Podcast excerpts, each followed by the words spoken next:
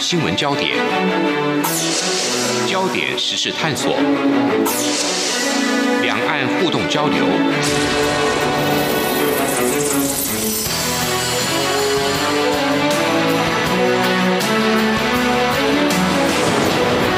请听黄丽杰制作主持的《两岸 ING》。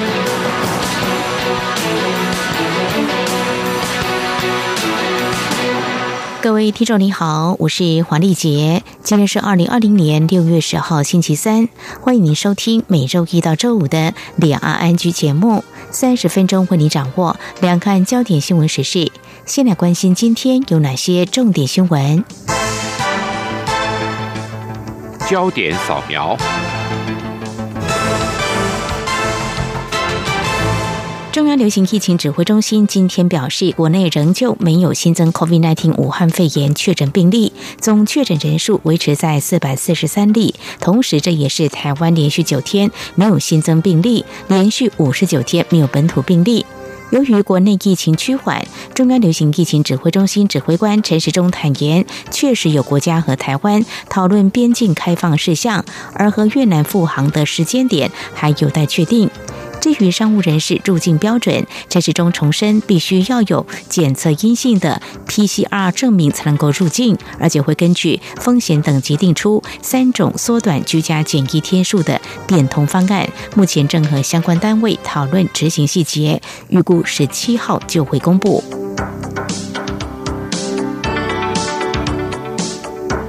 台湾展开防疫新生活，但边境管制措施，尤其是包括学生在内的港澳民众入境议题，最近有不少讨论。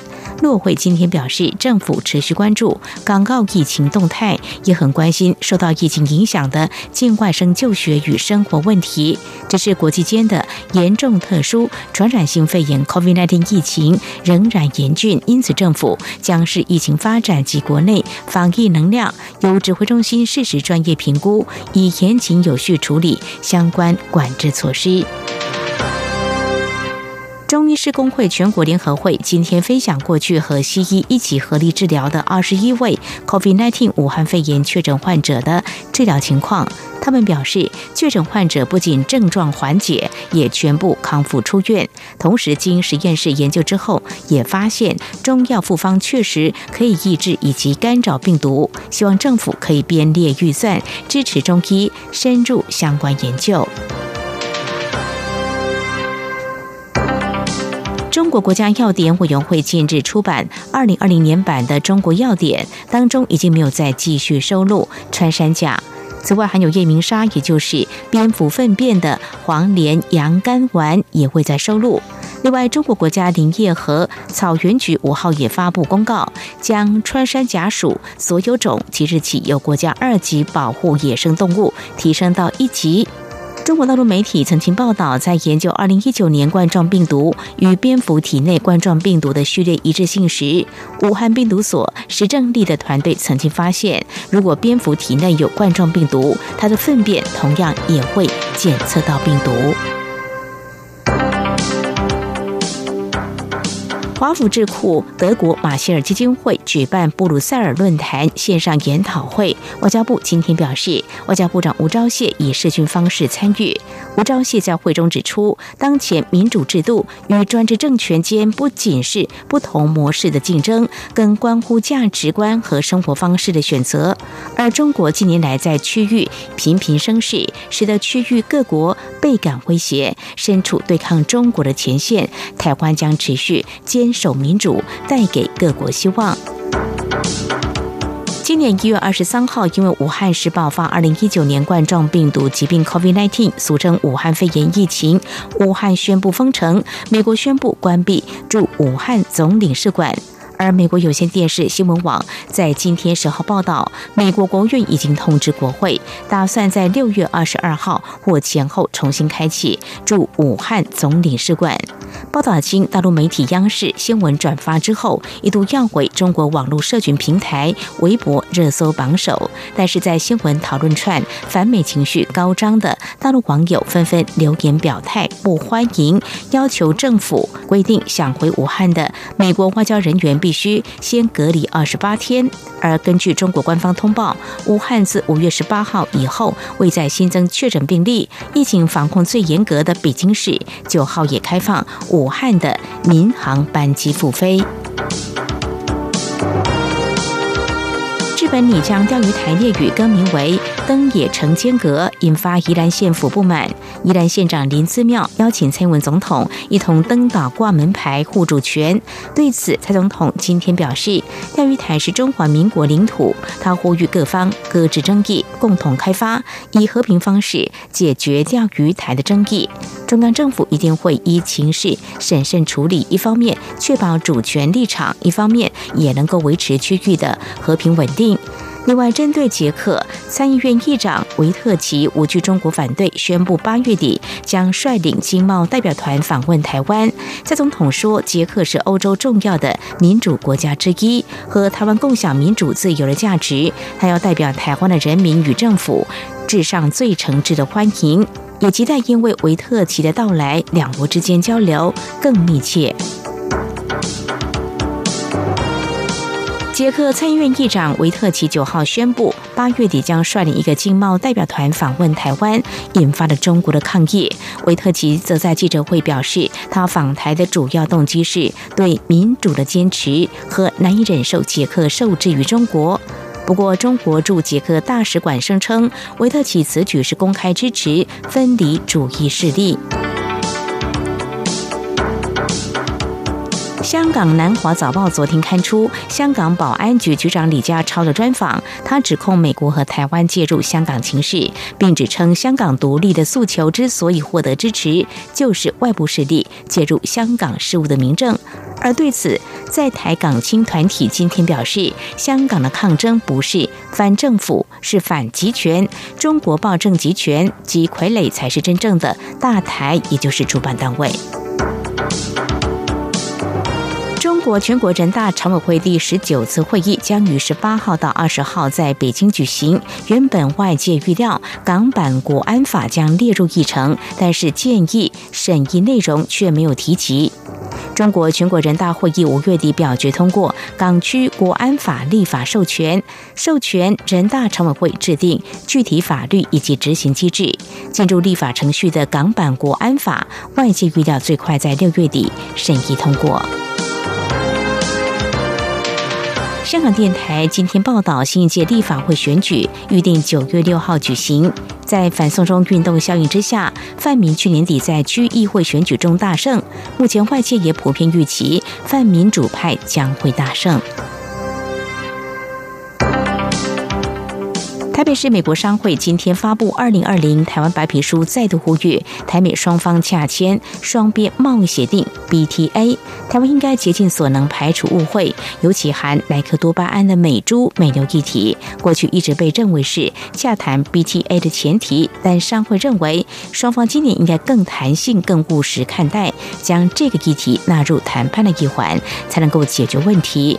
另外，白皮书还建议台湾要充实人才，运用台湾人和在台的外国人才，使得劳动力更具国际化，而且会强化台湾专业和技术人才竞争力。商会也会加入人才循环大联盟的计划，提议由行政院副院长推动台湾人才发展及循环的国家战略，并完成新经济移民法，善用在台外籍人才等。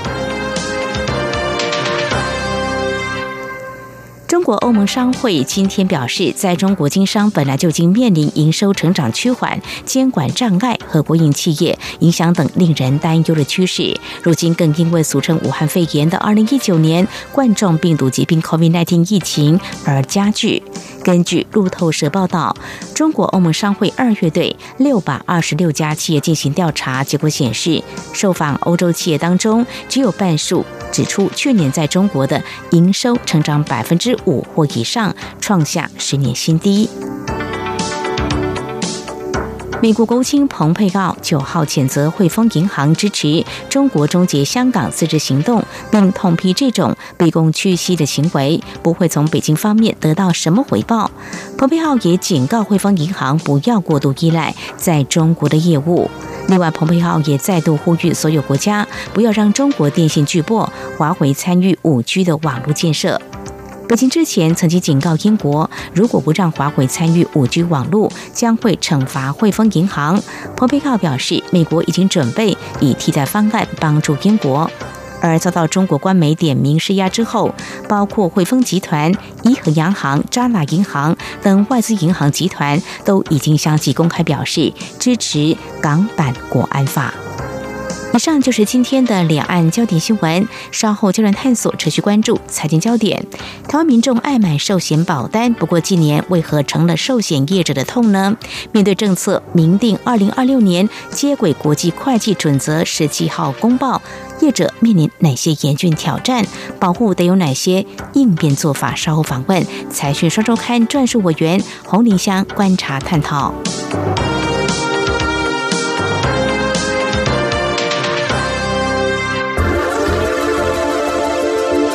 最热门的新闻，最深入的探讨，焦点探索。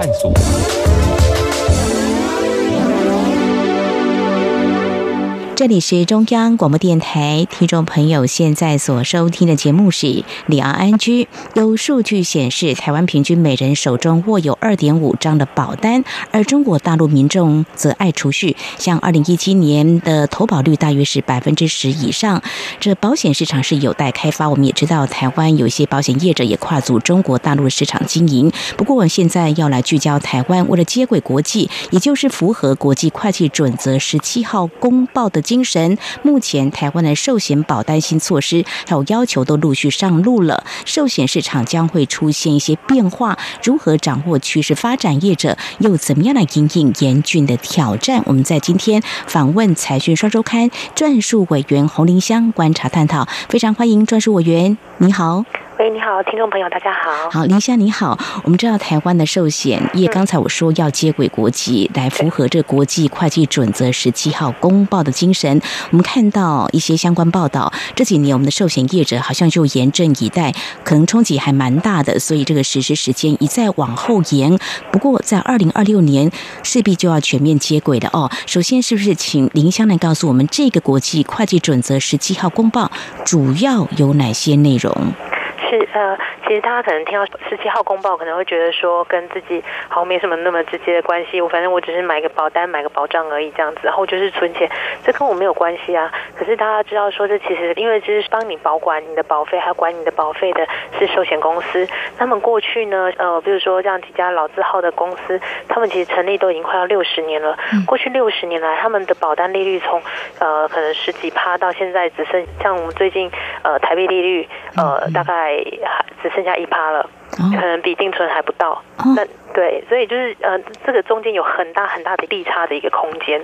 那可是呢，因为台湾又因为高龄化的关系，所以其实这些老保单它还在继续支付。嗯嗯。继续付给很多保护，就是有关于十几趴、九趴这样的很高利的一个保单。可是他现在新州进来的保单，只能在海外可能再多，可能赚到个两三趴而已。嗯，它其实是入不敷出的。是。那过去这么多年来，呃，我们的保险业者都用比较宽松的会计准则，没有正式去把那个过去的负债完全的摊提出来。嗯。所以呢，呃，就导致债务的那个资产和负债不相匹配。嗯。那国际会计准则理事会他们就希望说全。世界的保险业应该有一个一致性的一个会计准则，这样他们才能够做比较，然后呃保护也才能够知道说，我投保这家公司的财务状况到底好不好。嗯所以他就是公布了一个十七号公报，希望大家用同样的一个标准去把那个自己的资产和负债给揭露，这样大家才能知道你的这家公司的财务资讯到底好不好。大家就有人估算说，如果台湾的寿险业把过去长期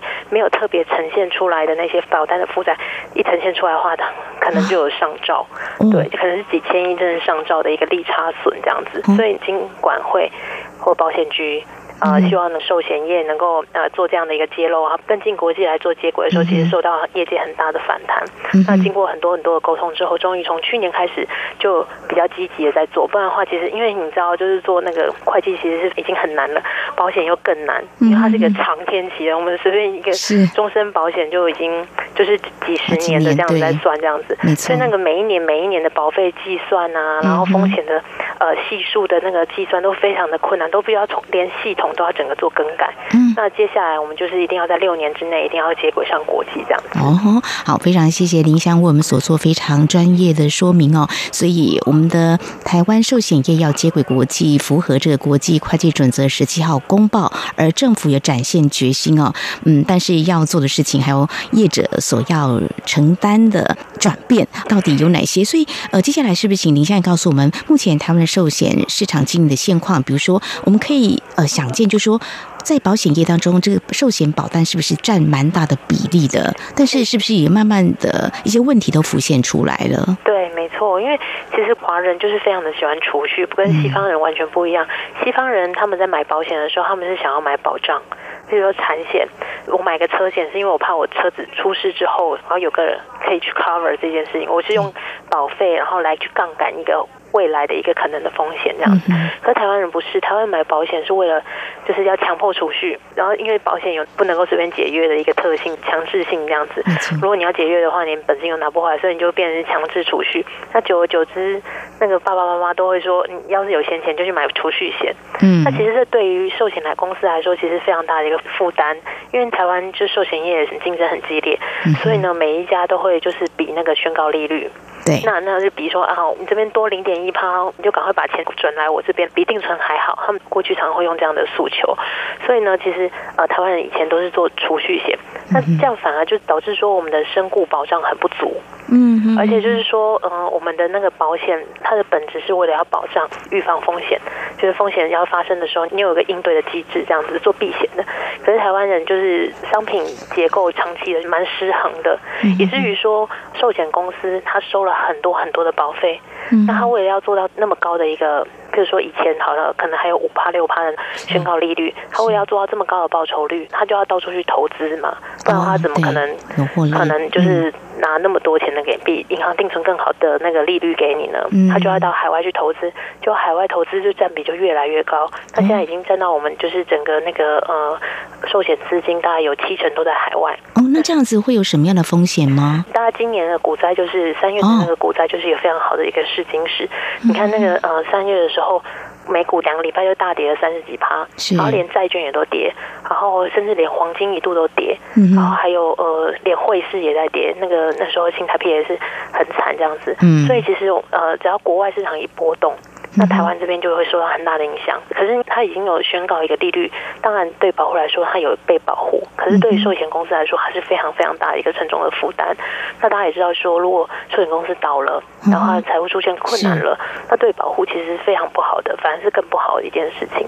所以说，这就是会有一个很大的一个失衡的状态。哦吼，所以呢，嗯，可以理解，就是说大家买这个呃储蓄。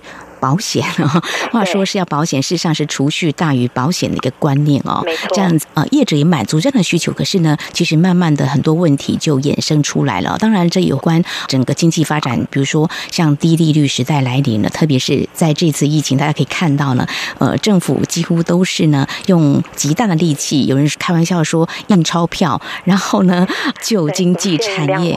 是是是。那么像这个情况，都是业者呢接受严酷的考验，所以他们。性质可能也会大幅短少，所以在这个状况之下，我们的业者能不能够撑得下来呢？哈，那包括我们的主管机关还有专家学者又怎么样来看呢？我想相关的这些话题呢，我们在稍后再请财讯双周刊的专属委员洪林香，我们做进一步的观察说明。今天的新闻就是明天的历史，探索两岸间的焦点时事，尽在《两岸 ING》节目。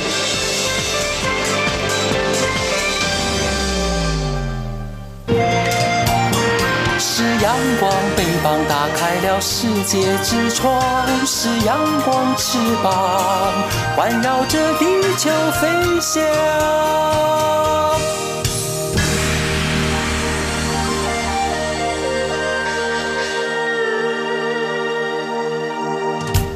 这里是中央广播电台，听众朋友继续收听的节目是两岸居。我们在今天节目当中聚焦财经焦点，就是针对我们的台湾的寿险业，那么面临哪些挑战？主要是政府呢希望能够接轨符合国际会计准则十七号公报，但是我们的寿险业经营几十年来呢，由于这个市场的一些变化呢，出现了蛮多挑战，包括业务也逐渐萎缩。保费呢？呃，可能会出现比较难以承受的一个情况，还有海外投资比重过大了，净值都会大幅短少。所以继续请教林香，就是说，像这个情况之下，我们的业者怎么样来经营？或者我们先来看说，业者能不能够撑得住？不晓得在市场上，业者他们首先面对这个要符合十七号公报这样的精神，他们有什么样的看法？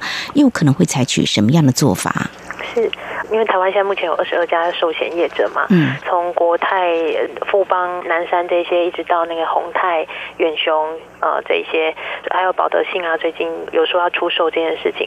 可是他们现在最重要的一件事情就是要做增资，嗯因为呃，像我们刚刚提到说，其实他们在财报上面有一大部分都是还没有被完全揭露的一个负债，就是过去所谓的利差损这样子。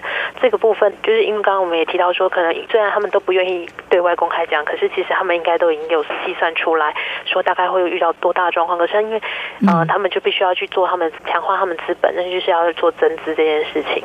那呃，我们这边也有整理几个做法，就是说要整个这样彻底的扭转这个环境的窘境的话，我们就是用很简单，就是从头泡盖送这样的一个措施，这样子。其实很简单，就是讲起来是比较简单啊，是做起来当然难。就是冲，就是首先就是要冲掉一些呃，刚刚讲说商品结构就是很失衡的那些商品，比如说像。储蓄险，尤其是终身的储蓄险这种的，呃，这种会对寿险公司财务造成很大压力的这种商品，可能就要先冲掉这样子。不再卖的吗？啊，他们就会对，就会陆续停卖。哦，必须要很遗憾的跟大家讲，就是他们 会陆续停卖这些商，所以人家就说保单还是老的好。嗯，那如果你还有的话，你就继续放着。如果你现在有多了一笔闲钱，那我们会建议说，你是保护的话，你就不要再把保险当做你储蓄的理财的一个工具了，除非你有。其他需求，比如说你要资产传承，你想要把这个受益人改成你的小孩，这样子你再去考虑用保险。可是保险最终还是要回归保障的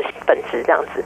然后另外拖呢，就能就是拖去利差损，然后提升整体的获利。就像我们刚刚讲，就是寿险资金有几十兆在海外，那其实操作起来是非常困难。大家知道，就是如果你有一万块的话，你要去定时定额就好了。可是如果你有一百亿的话，嗯。你就很难操作，你就很难赚到那个钱，其实是非常难操作的这样子。嗯，如果你要真正专心做投资的话，技术就要提升。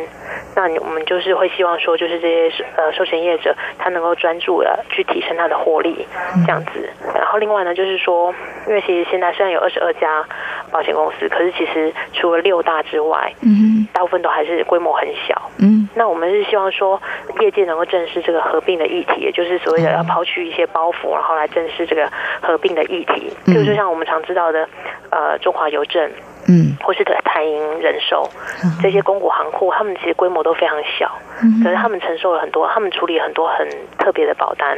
那其实我们可以思考说，他们是不是应该合并起来，可以让他们操作绩效，然后他们的整并绩效会更好。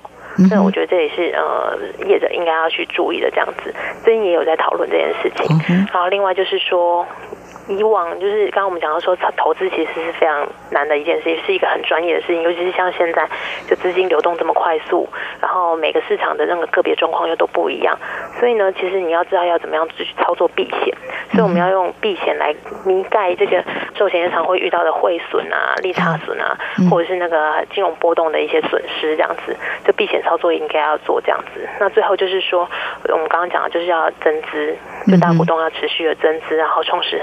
你的那个财务资本，那我们的寿险产业才能够真正成为一个能永续长青的一个企业，就是保护托付给你他们最重要的生命和财产，那你也要负起那样的社会责任，去啊，也要让自己的财务做得更好，这样子。是非常谢谢林香为我们所做的说明。如果是增资的话，表示要继续经营下去，有没有可能会开发另外一些保单？呃，也会也会会有新形态的保单出来。像我们刚刚讲到，就是说，如果说保险公司他们现在就是卖以保障为本质的那种保单的话，那可能就是一些呃人身保险啊，这些就是健康险这一类的那种商品的话，民众要是还是有理财的需求的话，他们可以考虑其他的，比如说像是年金险，或者是说像是呃所谓的负保证。买回的那种新形态的投资型保单，那这种商品会越来越多。过去台湾因为太喜欢储蓄险了，所以整个市场主流都是在做储蓄险。其实，在很多那种新形态，在国外可能做的蛮多的那种呃险种，台湾是没有做，或者可能是没有做起来，或者是说没有被推广。那其实这未来的话，会有更多新形态的那种保单出来，那可能会可以更量身定做，可以更呃克制化。那这样的话，我觉得对保护也是好的。嗯哼，这个可以观察未来市场的变化，业者他怎么样来做这样的应应调整哦。刚刚提到就是合并哦，不晓得业者就你所观察他们的呃期待或是规划会有吗？还有就是政府目前态度或怎么样？不晓得怎么样来看这方面的呃可能的发展。嗯。在目前我们业界讲比较多，就是有关于那个呃即将要公告的那个就是保德信人寿要标售的案子。那目前可能最后一轮可能就是他可能看他是要嫁给联邦还是第一金控或者是台新金。呃，其实他是有机会就可以进入人寿，然后他原本是独立的人寿，那他进入了银行体系，有银行作为那个中小来做发挥的话，其实可以发挥保险。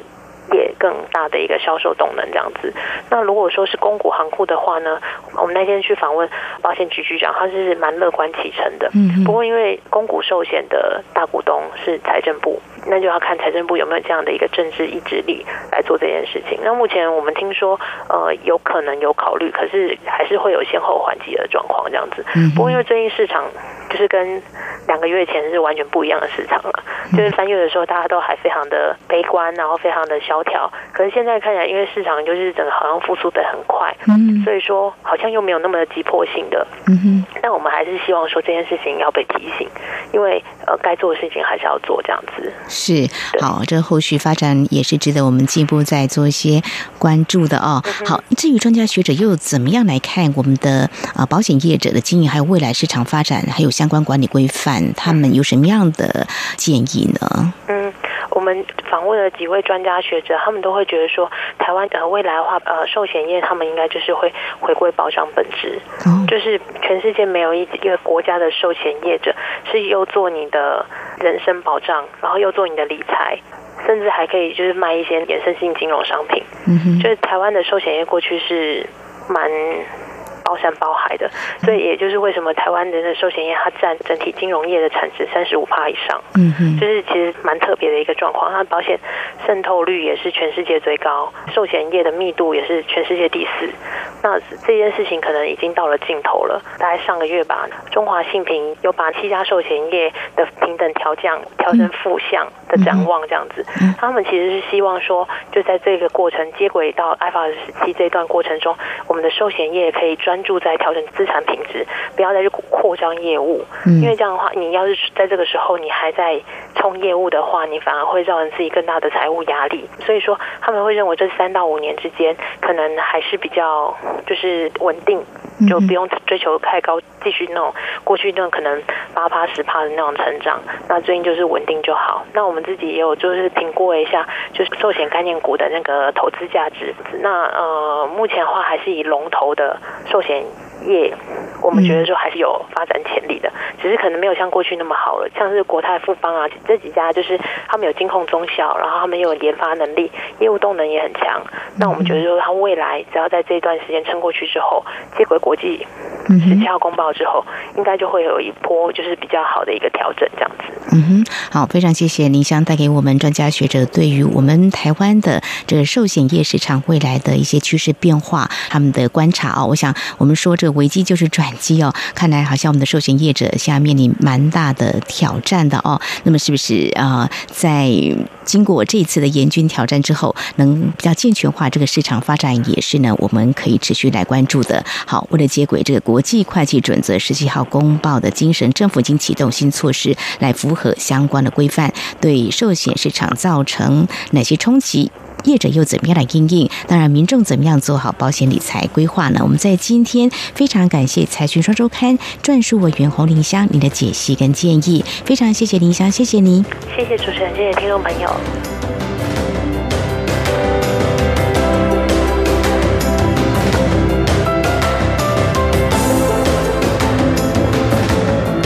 好，以上呢就是今天节目，非常感谢听众朋友您的收听，华丽姐祝福您，我们下次同一时间空中再会。